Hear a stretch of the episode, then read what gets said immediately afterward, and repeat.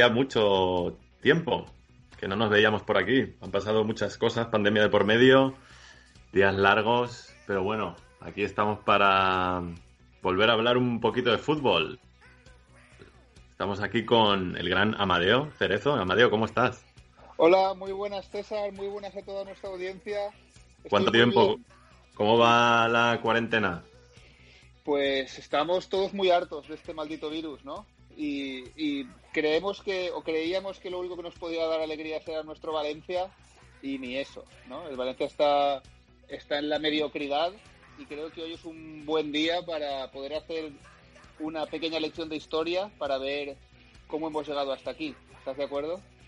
Sí, me parece muy bien. Creo que es una es un tema complicado, quizá, quizá no el más eh, divertido tampoco, pero bueno, eh, creo que hay que un poco hablar de todo y sobre todo poder entretener a, la audiencia, que también lo estará pasando mal. Y bueno, pues vamos a intentar eh, extraernos un poco de, todos estos meses, ¿no? Sí, sí. Y bueno, ¿a quién tenemos hoy para acompañarnos? Pues, pues, para este especial de hoy, este especial historia, tenemos a un gran amigo del programa, alguien con muy buenos conocimientos eh, sobre la historia de Valencia y especialmente sobre el proceso de venta, tenemos a nuestro gran amigo Enrique García Atena. Enrique, bienvenido. Hola, ¿qué tal? ¿Cómo estáis, chicos? Muy bien, ¿y tú? Pues mira, muy bien. Aquí con ganas de, empezar a, desgranar eh, la historia reciente del Valencia.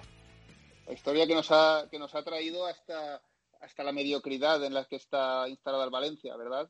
Mm. Correcto, correcto. Un, un, club que lo ha tenido todo para estar entre los tres, cuatro grandes de, de España, pero parece que siempre nos, nos, pegamos un tiro en el pie. Mm. ¿Os acordáis de, os acordáis, perdona, os acordáis de cómo empezó todo? Tenéis, eh, porque ya hace seis años. Parece que parece que se diga rápido, pero ya han pasado seis años desde que Meriton compró la mayoría accionarial y ha habido un poco, yo diría más eh, penas que éxitos. Desde luego, esa Copa del Rey sin duda es la temporada clave.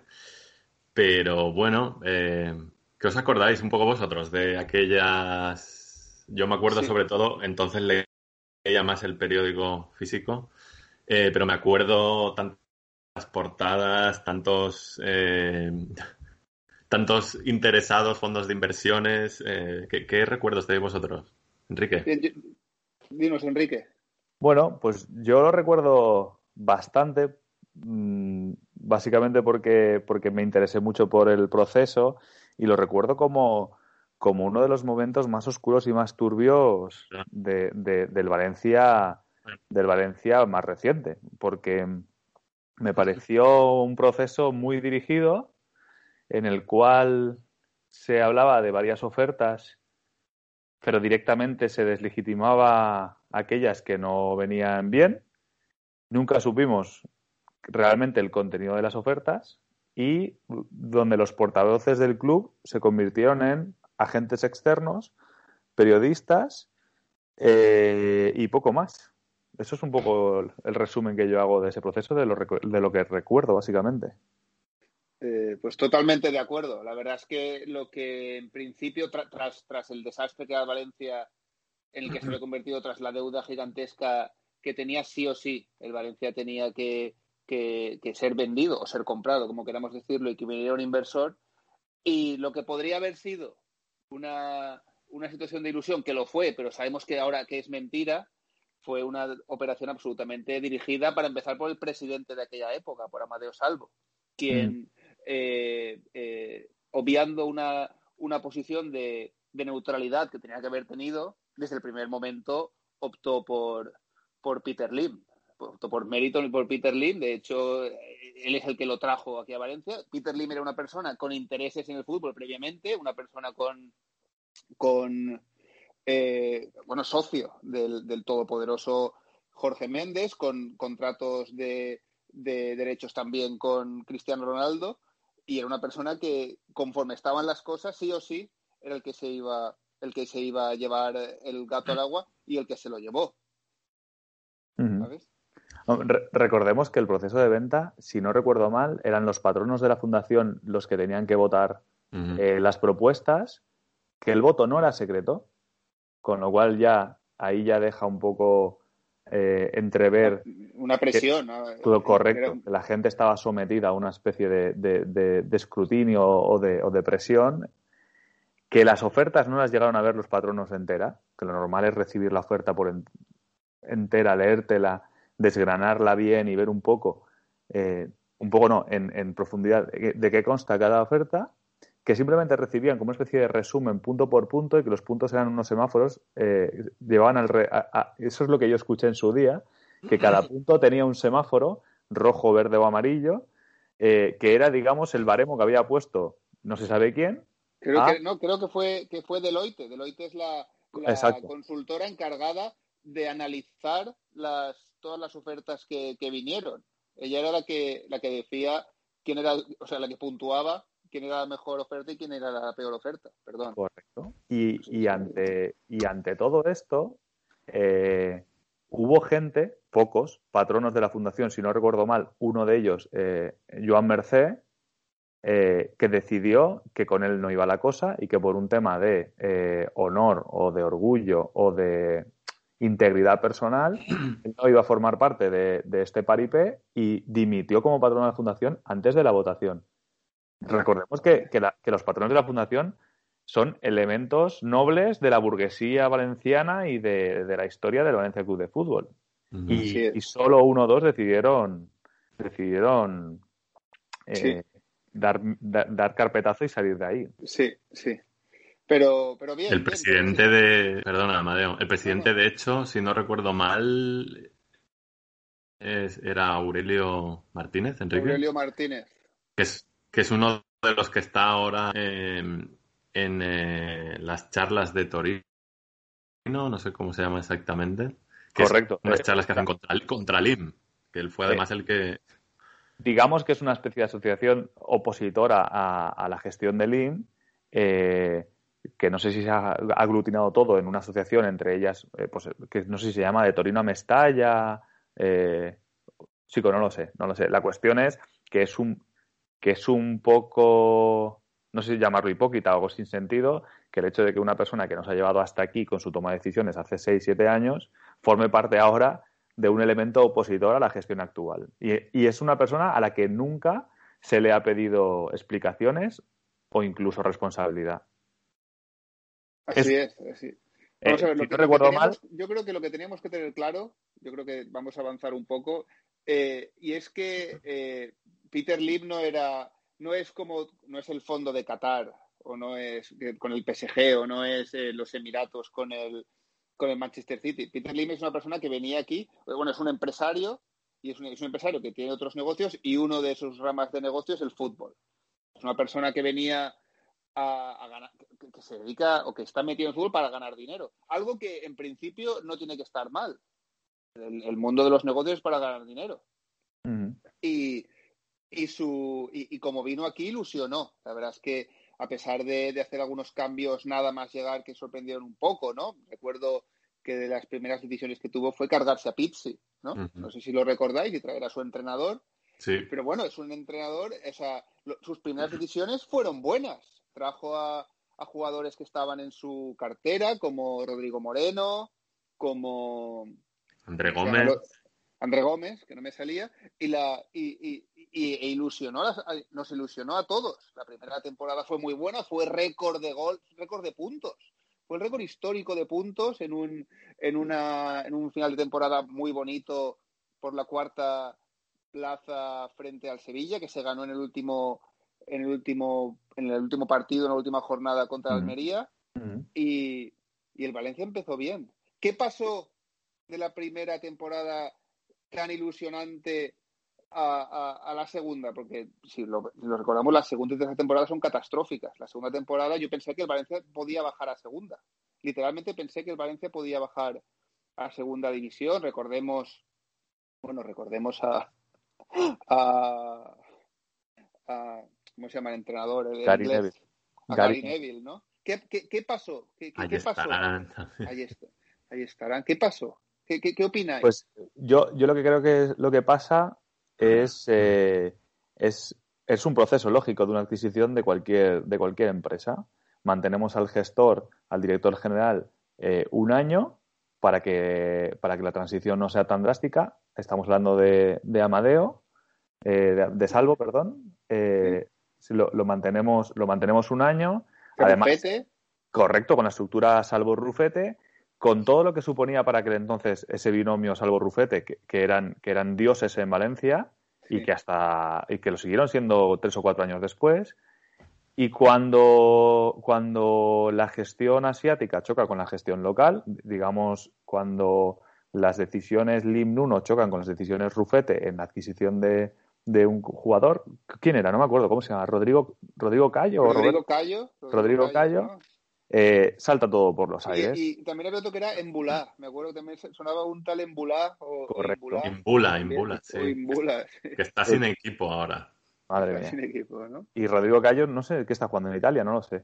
Bueno, total, que salta todo por los aires. Y Amadeo, que dice que es un hombre de, eh, de, honor, se va con Rufete y Rufete dimite. Y ahí es cuando, digamos, que se ve realmente el interés de Lim eh, para con el Valencia Club de Fútbol, que no es otra cosa que transacciones periódicas sistemáticas de jugadores de su cartera y, ahí es realmente donde yo creo que, hace el negocio este hombre. Con su, pero, compañero de filas. Pero estando de acuerdo contigo, que estoy de acuerdo, que, él va a ganar dinero y quiere ganar dinero eh, comprando y vendiendo jugadores, mm.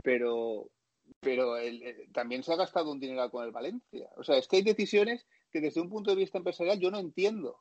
Es que yo creo que no lo vamos a entender nunca. Yo creo que, que, no lo vamos a entender nunca, que este hombre tomó una decisión X para hacer negocio a largo tiempo con el Valencia a través de comisiones y así recuperar la inversión que había puesto. El juguete, el juguete se le ha desmontado demasiado pronto porque piensa que sabe hacer las cosas y pone a gente de su, de su de su confianza que nunca ha llevado un equipo de fútbol y que no ha visto un balón redondo en su vida y yo creo que el juguete se le ha desmontado y él, él directamente se ha cansado de su juguete. Recordemos que es un hombre que está, que está, no sé si tendrá los 70 años ya o más, creo que es bastante mayor. Y, no, no lo sabía yo que era tan mayor. Y, sí, sí, y además con un criterio bastante personalista. Sí, 66 tiene ahora pues ahí, pues estamos hablando de una persona que, que, que, yo creo que, que, no deja de ser una empresa que tiene a miles de kilómetros de distancia y que, y que bueno, se ha cansado un poco. Era, una, eh, era un hombre que vino en el primer año o en los primeros años dos o tres veces a Mestalla y que no la ha vuelto a pisar. Y que, y que en el primer momento puso a gente con, digamos, con buen talante, eh, que sabía mucho de números, pero que no tenía ni, idea de fútbol. Y yo creo que ahora mismo ha puesto a, a un guarda de seguridad como es Anil Murci, que tiene las espaldas muy anchas y que se come todo el marrón. No, pero, pero, no, pero no nos adelantemos. Decir, después de la, segunda y tercera temporada son nefastas y mm. después, por alguna razón, Peter Lynn da otro, otro giro en el muy buen eh, sentido, en, muy buen, la muy buena dirección mm. y contrata a una persona con muchísima experiencia para llevar el, el club y a un entrenador con muchísima experiencia para llevar el, vestuario. Estamos hablando de Mateo Alemán y de, y de Marcelino García Toral. Y mm. entonces vuelven a ir las cosas, las cosas bien. El Valencia tiene dos temporadas, bueno, la, primera sobre todo es muy, muy buena, y la segunda, aunque, aunque empezó mal, recordemos cómo empezó muy mal eh, la segunda temporada de, Marcelino, finalmente termina muy bien y termina también como que, como que el Valencia gana la Copa, ¿no? Vuelve a ganar un título diez años después. Repito lo mismo, eh, no, no, entiendo eh, muchas decisiones como las de decisiones de Peter Lim, como la de desmontar el equipo, volver a montarlo y volver a desmontarlo. Son situaciones que yo no puedo comprender. ¿Tú qué crees, César? Eh, bueno, yo creo que un poco lo que estaba diciendo también Enrique, digamos que se ha cansado. Estoy ahora, por ejemplo, a colación con lo que tú estabas diciendo, que viene un poco también con quizá los éxitos. En, en la primera temporada hizo un, una inversión de 143 millones, que creo que esa sería la temporada que es lo que tú decías, a Rodrigo Moreno, Álvaro Negredo, André Gómez, Joao Cancelo, Santimina. Eh, luego, las dos siguientes temporadas hizo inversiones de 36 millones y la siguiente de 53. Y luego volvió a pegar un. un metió la pasta otra vez en la 18-19 con Gonzalo Guedes, con Dogbia, Gameiro. Es como que una temporada dice, venga, va, vamos a hacer algo. Obviamente, eh, inversión es igual a mejores jugadores. Sí. Una gran inversión igual a mejores jugadores. Bueno. Eh, parece ser que más o menos cuanto más ha invertido, mejor le ha ido. Me parece que eso también es un poco lo lógico. Veamos la mayoría de equipos grandes, ¿no? No hay muy pocos equipos como Valencia aquel entonces cuando ganábamos ligas con poca inversión o por ejemplo el Leicester. Eh, muy pocas veces ocurre eso, ¿no? Que con poca inversión se puede se puede hacer cosas grandes. Entonces, yo no lo entiendo muy bien. A mí, para hacer un equipo campeón necesitas invertir. Eso es así. Eh, para desmantelar un equipo y hacer un equipo mediocre, pues no inviertas que es lo que está haciendo ahora. ¿Qué, es lo que quiere él? Pues no lo sé. Eso es una buena pregunta. Eh, no, no sé muy bien ahora lo que quiere, la verdad. Le veo que esa primera temporada invirtió, luego con Marcelino otra vez, pero no lo tengo claro. No, no tengo claro el por qué. Y ahora, desde luego, es cuando más me parece que, es que se la suda, hablando. Yo, yo, yo creo que haciendo un resumen de estos seis años, yo creo que llega con toda la ilusión de todo el mundo, incluso la suya, hace una inversión fuerte, genera una inversión fuerte siempre de jugadores de su, cartera, de su cartera. Quiero dejar esto muy claro, porque al final no deja de ser la razón por la que yo creo que viene aquí.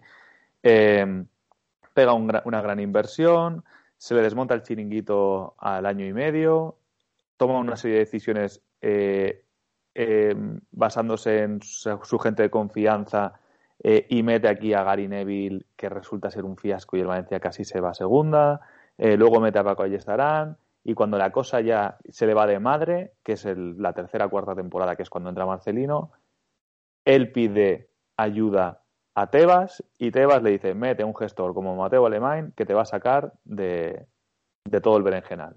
Mete a Mateo Alemán, mete, un, mete una organización, mete una estructura, mete una manera de trabajar y de conocer el fútbol, el binomio Emanem, Mateu Marcelino.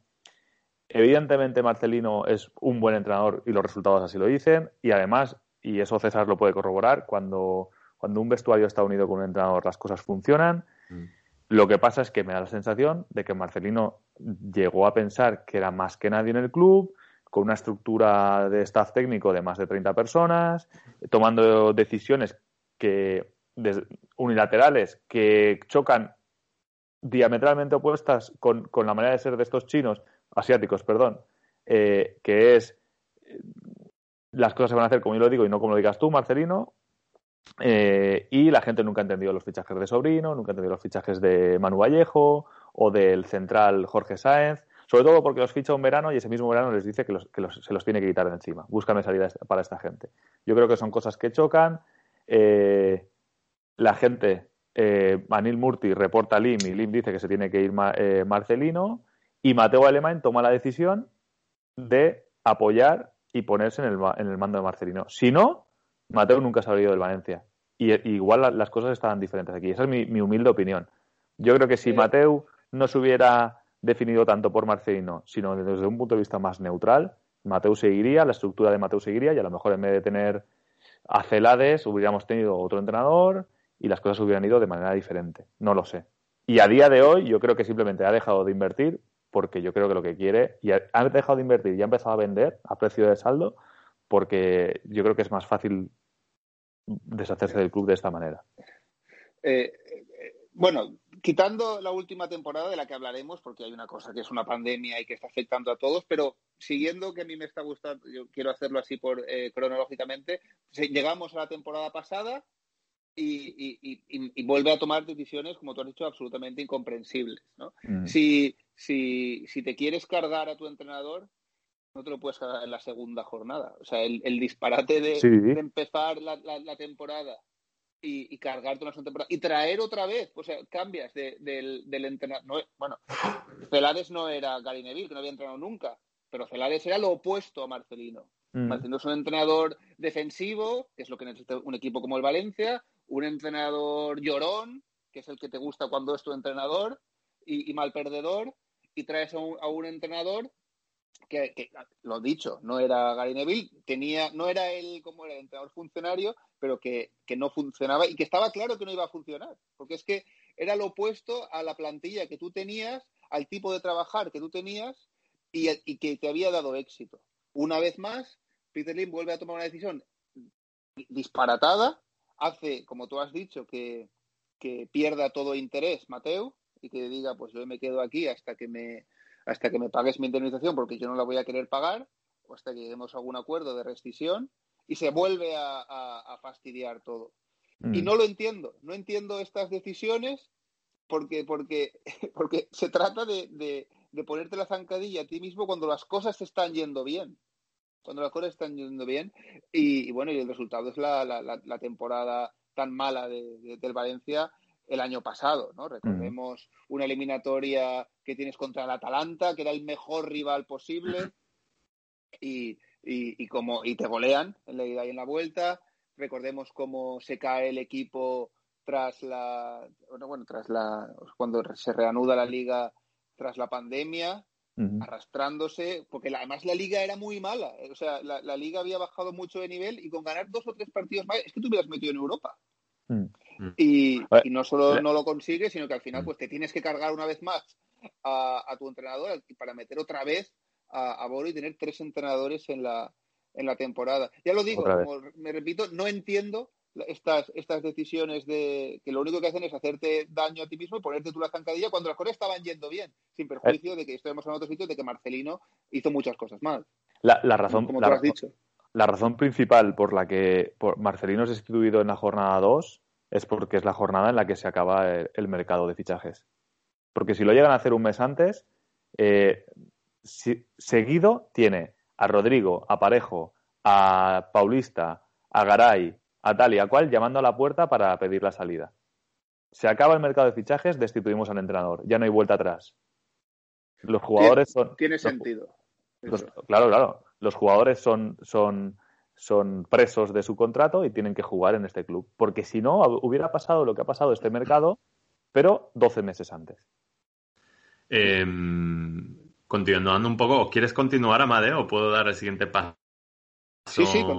Porque quería, quería preguntar a dónde vamos, o sea, hablar un poco de la temporada actual, dónde estamos y dónde creéis que vamos, en el sentido deportivo y en el sentido... Em, ¿cómo se pues diría? Accionarial. Sí, o institucional, ¿no? Digamos. Institucional, eso.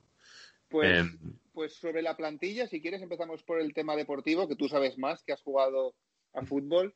Eh, yo no entiendo cómo el Valencia no ha fichado a, tres jugadores de 32 años o de 33 años que tengan experiencia en liga, que sean del Leganés o que sean de, del Eibar o que sean, ¿me entiendes lo que te quiero decir? Ese tipo de jugador que sabe que tiene oficio y que te daría una experiencia que los jugadores no tienen, porque es que ahora tienes a Yunus, ahora tienes a Rafic, tienes a, a Kangi, tienes jugadores que quizás pasado mañana, aunque a mí Racing no me gusta nada, por, por, porque lo digo por decir, jugadores que quizás mañana puedan, puedan tener un oficio y una experiencia en la liga, pero es que ahora no tienes. Ahora necesitas a jugadores que, que, que, te den ese oficio y esa experiencia que no tienen tus jugadores porque te has cargado a, seis jugadores titulares y, y, estás absolutamente desguarecido. Y eso es lo que te pasa, que, te meten goles en el minuto dos porque no sabes de qué va el, el, tema.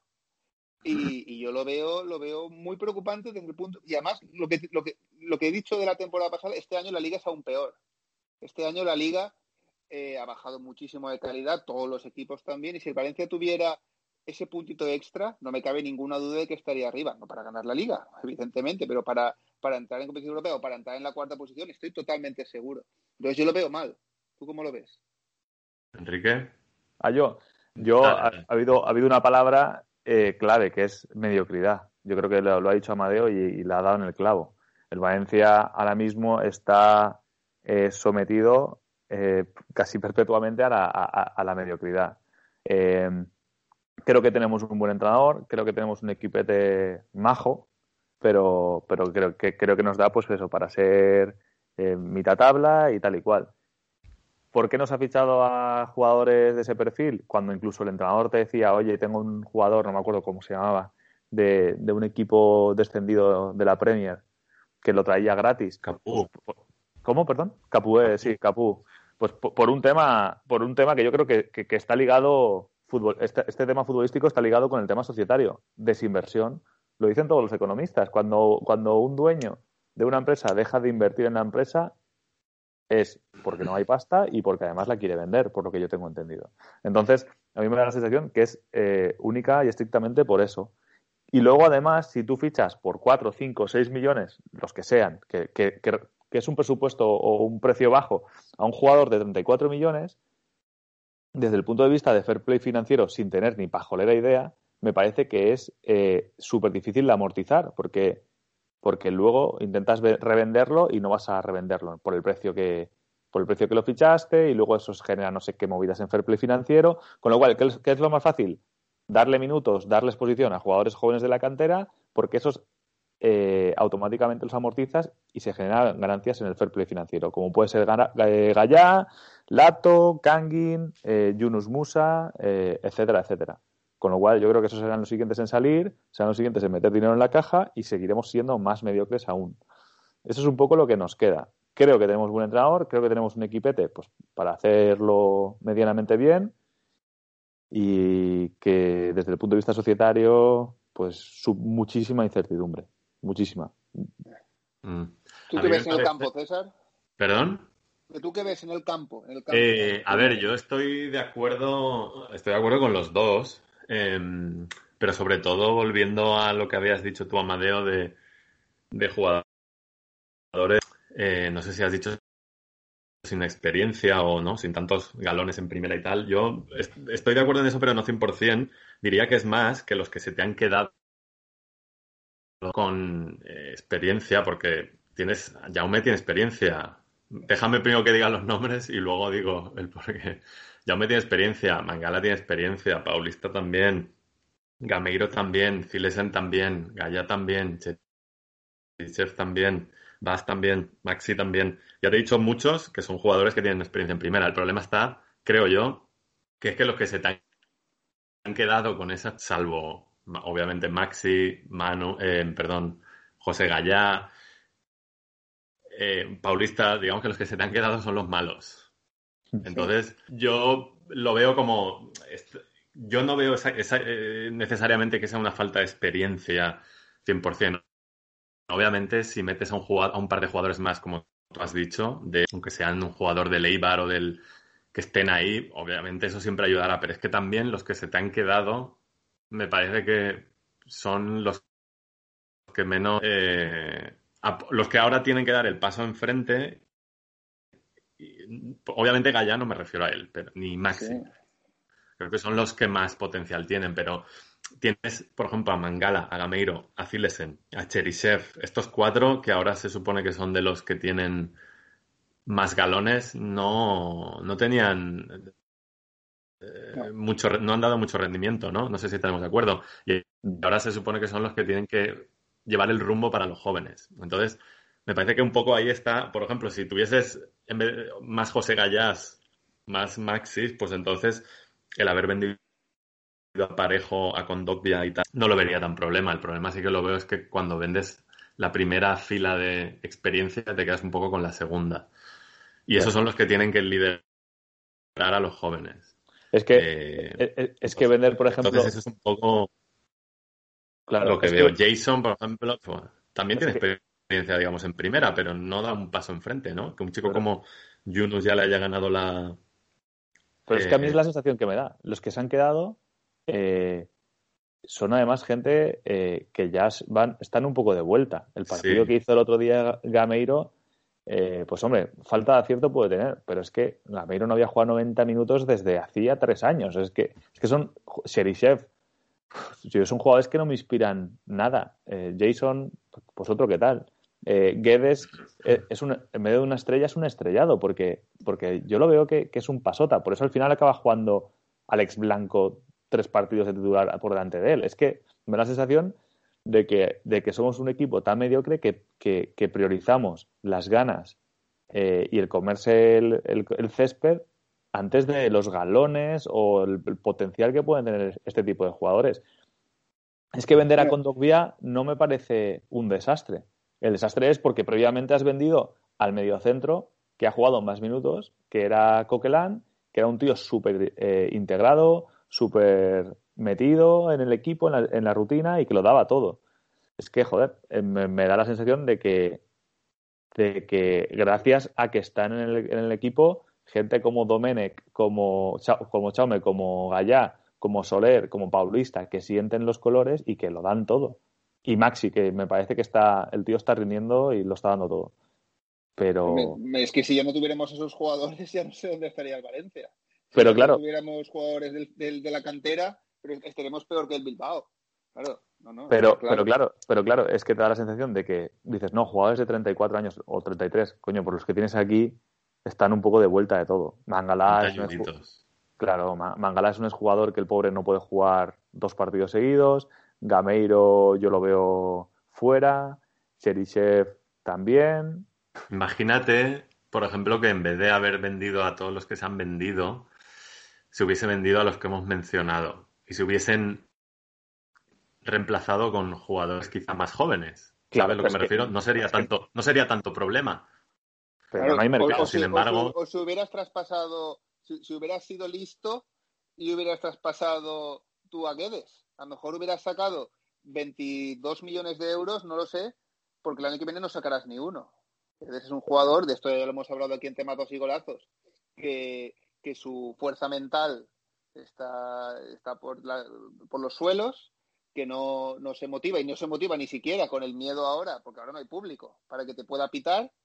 Y, y a lo mejor, pues si hubieras traspasado a, a Guedes y te hubieras quedado con Coquelin, otra cosa distinta hubiera sido, ¿no? Hubieras tenido aquí en el centro del campo, no, son los jugadores eh, uno por el otro, pero que te quiero decir que a lo mejor te hubieras, te hubieras quedado a este jugador titular indiscutible, con buen físico, con personalidad. Ya no digo parejo, ¿no? Porque parejo, pues no lo sé si a lo mejor habría también algo, parece, eh, de vestuario, ¿no?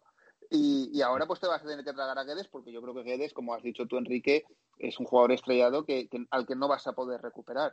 Claro, pero esa es la putada, porque tú a Guedes, que lo fichas hace, ¿cuánto? ¿Dos años? ¿Por 40 millones? Hace dos años, lo tuviste un año cedido y después lo fichas por 40 millones en el fichaje más caro de la historia. Vale, 40 millones y le das, por decir, no lo sé, cinco años de contrato. Eso significa un fair play financiero de amortización de 8 años por temporada. Han pasado solo dos años, 16 millones. Si le restas 16 a 40, te quedan 24 millones de euros por amortizar.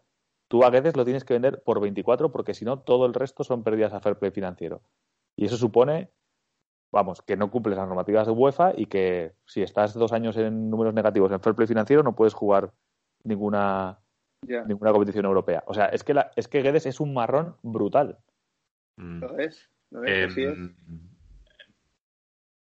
Pregunta rápida porque tenemos, nos estamos quedando sin tiempo y me gustaría que toquemos, eh, que hoy hay partido. Pero quería preguntaros rápidamente, eh, ¿a dónde, ¿a dónde vamos a parar? Eh, ¿Cuál es el futuro? ¿Cómo lo veis? Ya no hablo de deportivo, ¿eh? eh Lim se dará por vencido, se irá, nos va a meter más en la mierda o qué va a pasar? Pues yo creo, de verdad, me vais a tomar por loco, pero viendo la historia de Peter Lim de Valencia, yo creo que, hay que presionar, hay que presionar y estoy de acuerdo en que hay que presionar, pero no creo que, que Anil Murti sea para siempre, como Lei Jun creíamos para siempre y no lo fue. Y creo que en algún momento Peter Lim se dará cuenta de que es su, es su mayor interés volver a poner a profesionales que dirijan al Valencia. Es verdad que hay una pandemia y ahora no vamos a pedirle que, se ponga a gastarse el dinero que se gastó hace dos años, por ejemplo, como hemos dicho con Guedes, pero como no vamos a poder cargarnos a Peter Lim, porque esto no es una democracia, aquí el propietario es Peter Lim, creo que se, tiene que dar cuenta y que se dará cuenta y espero que así lo haga, mejor dicho, en que lo que tiene que hacer es traer a un, a un entre comillas, Mateo Alemán, porque Mateo Alemán hay muchos, no es el único, igual que Marcelino, pues hay muchos Marcelinos, y, y, que, y, que, y que volverá y se dará cuenta de lo que tiene que hacer es cargarse a este hombre, que es un virrey, que se cree el rey del mambo, y traer a, personas preparadas y con experiencia, porque si no, cada día valdrá menos lo suyo. Yo creo que Peter Reed no quiere vender, o no quiere vender, o mejor dicho, no encuentra a nadie que le quiera pagar lo que, lo que él pide. Y, soy, tengo que ser optimista y creo que, se dará cuenta de que tiene que dar un cambio de tumbo eh, radical y traer a alguien que coja las riendas, alguien que sepa hacerlo. Yo es que pensar que, que Anil Murti, para mí Anil Murti es Peter Lim. Es decir, también lo dijo Leijun, perdón por la interrupción, también lo dijo Leijun eso, ¿eh? Yo, aquí soy Peter Lim y, se la cargó. Claro, pero el Valencia de hace seis años no es el mismo que el de hace cuatro o tres cuando entraba Neil Murti. Es que las cosas han cambiado mucho y yo creo que el posicionamiento de Peter Lim también. Entonces, ¿hacia dónde vamos? No lo sé. Este hombre para mí ha desinvertido para vender el club. Creo que esa es la manera más fácil de vender el club. Eh, y no veo a nadie, ni, ni, conozco, ni creo que la sociedad valenciana tiene eh, a alguien que sea capaz de poner eh, los, los, dineros encima de la mesa como para, como para pagar la inversión al IM, o sea, pagarle al IM el club, que se, supongo que pedirá la misma inversión que ha puesto, y que luego tenga en la recámara otros 300 millones de euros más eh, para paliar la deuda y, y, levantar el estadio nuevo. Recordad que ayer, viernes, que era 27 de noviembre, ayer Joan Ribó dijo que, que, la caducidad de la ATE del nuevo Mestalla es mayo del 2021. Sí. Es que En, en, en, junio del 2021, si el Valencia no ha acabado, porque el contrato del AT es acabar no solo el estadio nuevo, sino derruir el estadio viejo y plantar las oficinas o las torres que vayan ahí y además montar el pabellón de, de Benicalap o como se llame ahí. Si no lo ha acabado, el Valencia está incumpliendo un contrato con, con una entidad pública. Eh, entonces, no sé, ¿cuál es el futuro? Es que no tengo ni idea. Em, hay una propuesta por ahí pululando, gente que conocemos y amiguetes, eh, que me parece eh, que, me parece inspiradora o, incluso esperanzadora, que es la de pues eh, la de asemejar un poco el Valencia a la gestión que hubo con el Málaga, en la cual el Málaga se consideró un patrimonio cultural o de interés cultural y tal, y la gestión del, del jeque fue tan mala que se lo, se lo quitaron de medio y se quedó la gestión, no sé, ¿eh? ¿sabéis a lo que me refiero? Sí, creo que lo que pasa es que el jeque estaba sacando el dinero. Correcto, correcto, correcto. Eh, claro, eh, ¿no? No, es el mismo caso. no es el mismo caso. Claro, hay que probar Pero bueno, no, que hubiera un delito. Aquí, al final, hacer una cosa mal en tu empresa no es un delito.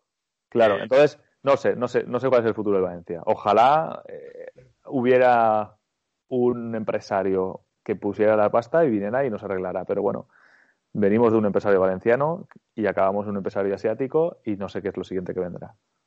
Tú, César, entre la visión optimista o medio optimista mía y la súper catastrófica de Enrique, ¿dónde te, ¿cuál es tu, ¿dónde te posicionas? Eh, la verdad que no lo sé. Eh, no soy muy optimista, creo tampoco. Lo que pasa es que no entiendo eh, ¿por qué vas a devaluar tu propia empresa si no te quieres deshacer de ella? Entonces, digamos que no sé por dónde cogerlo, porque le veo que lo único que hace es desmantelar el equipo, eh, bajarle valor al equipo, pero luego no quiere venderlo, no, no lo entiendo.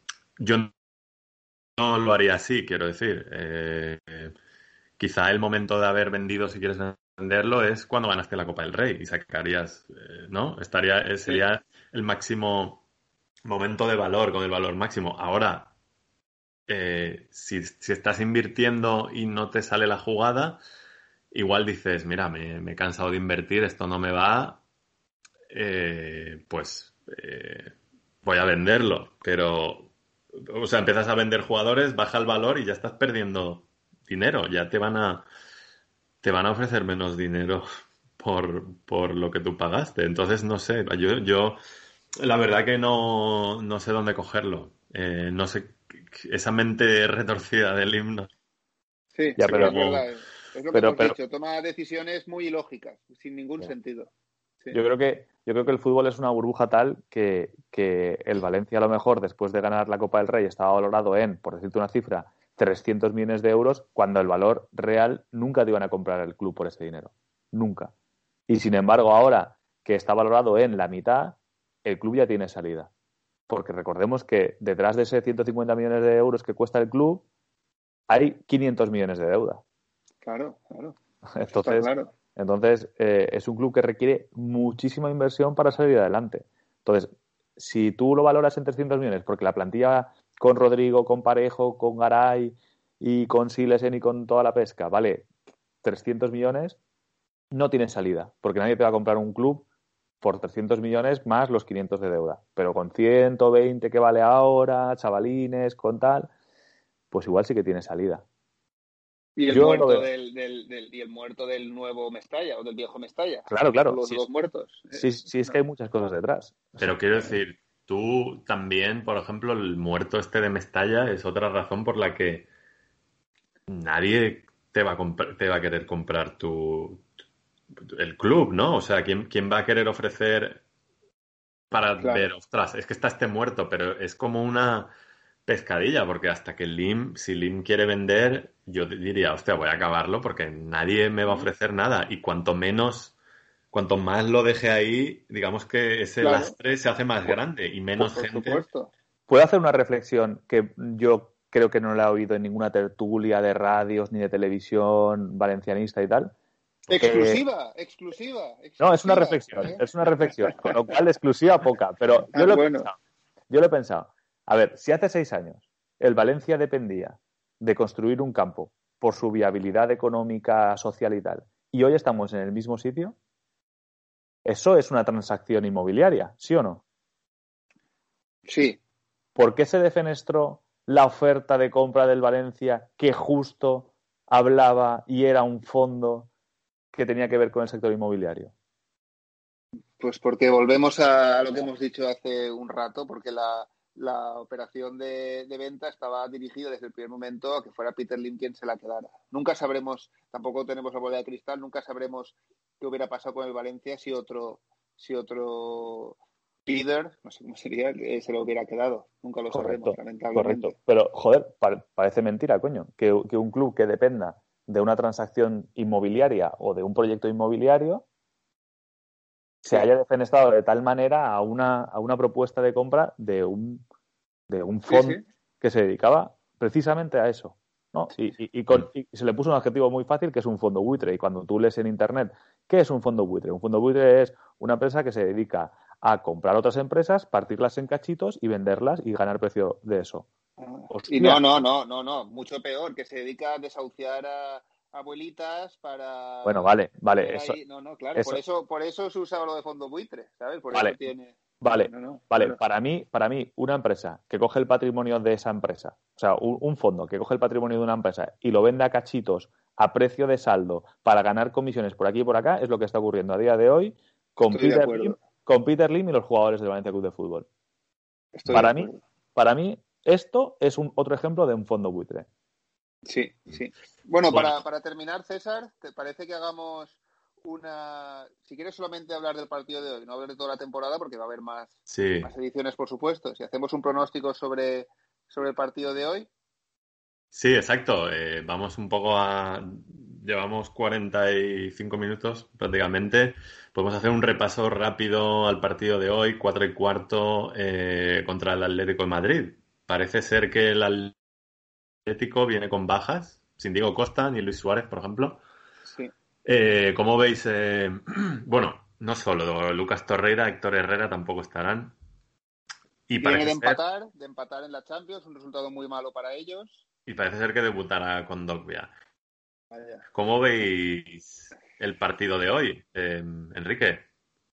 Bueno, a ver, después de los partidos que venimos jugando, eh, yo lo tengo esperanza. Además son estos típicos partidos en los que al Valencia se dan, se dan bien. La lástima es que no esté el campo lleno, porque eso ya sería un, un una más. Pero, a ver, también tiene bajas el Valencia, eh, Gallano juega, juega Lato, Cherise se ha caído, que viene ya siendo titular, Masi Gómez ha estado con problemas de rodilla.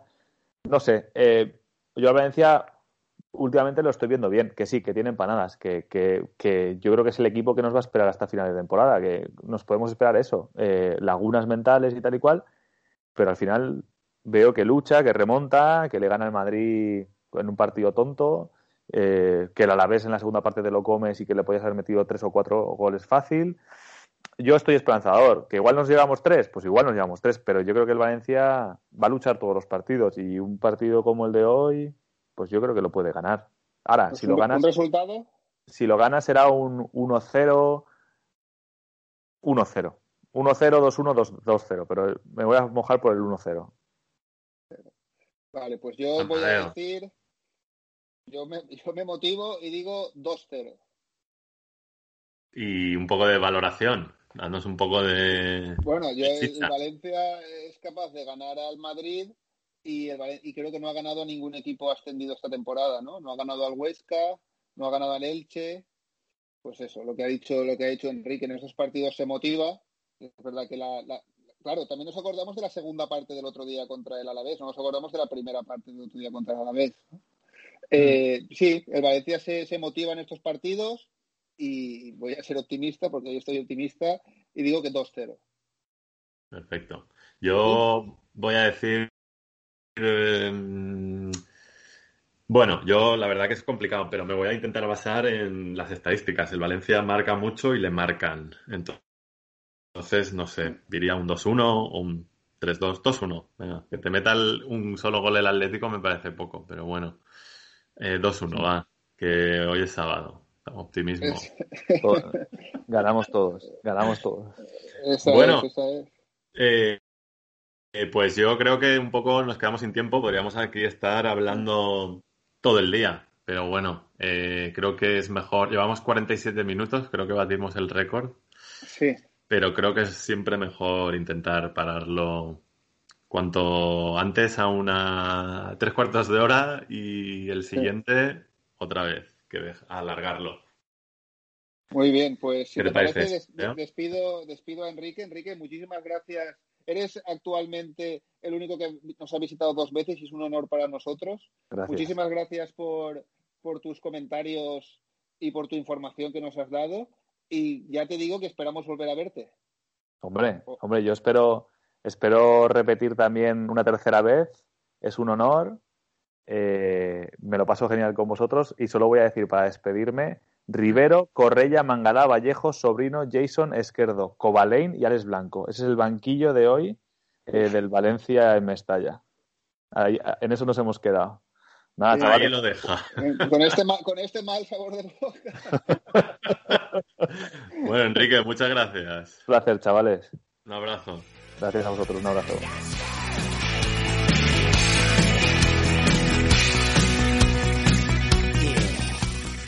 Bueno, Amadeo, eh, nada, hoy partido. Eh, ¿Cuál es tu plan? ¿Dónde lo vas a ver? ¿En casa o...? Pues lo voy a ver aquí, lo voy a ver en casa, porque además hay, está haciendo un tiempo malísimo en Valencia, probablemente en Berlín sea aún peor, pero está haciendo un tiempo muy malo.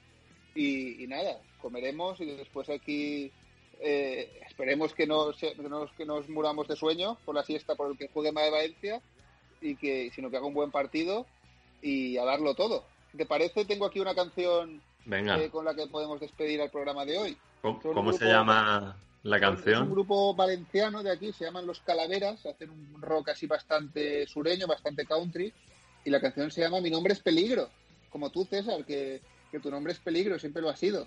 De cuando era jugador, ¿no? No, no, y, de otro jugador y jugador de la noche, cuando eran las dos cosas, ¿sabes? Pues nada, César, eh, bueno. muchas gracias por todo y un abrazo muy fuerte. Hablamos. Venga, Muchas gracias y gracias a todos los que estáis ahí escuchándonos. Nos vemos a la próxima. Un saludo. Adiós. Por si acaso me vieses llegar.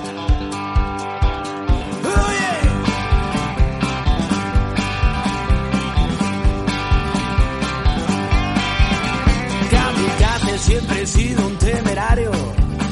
En la calle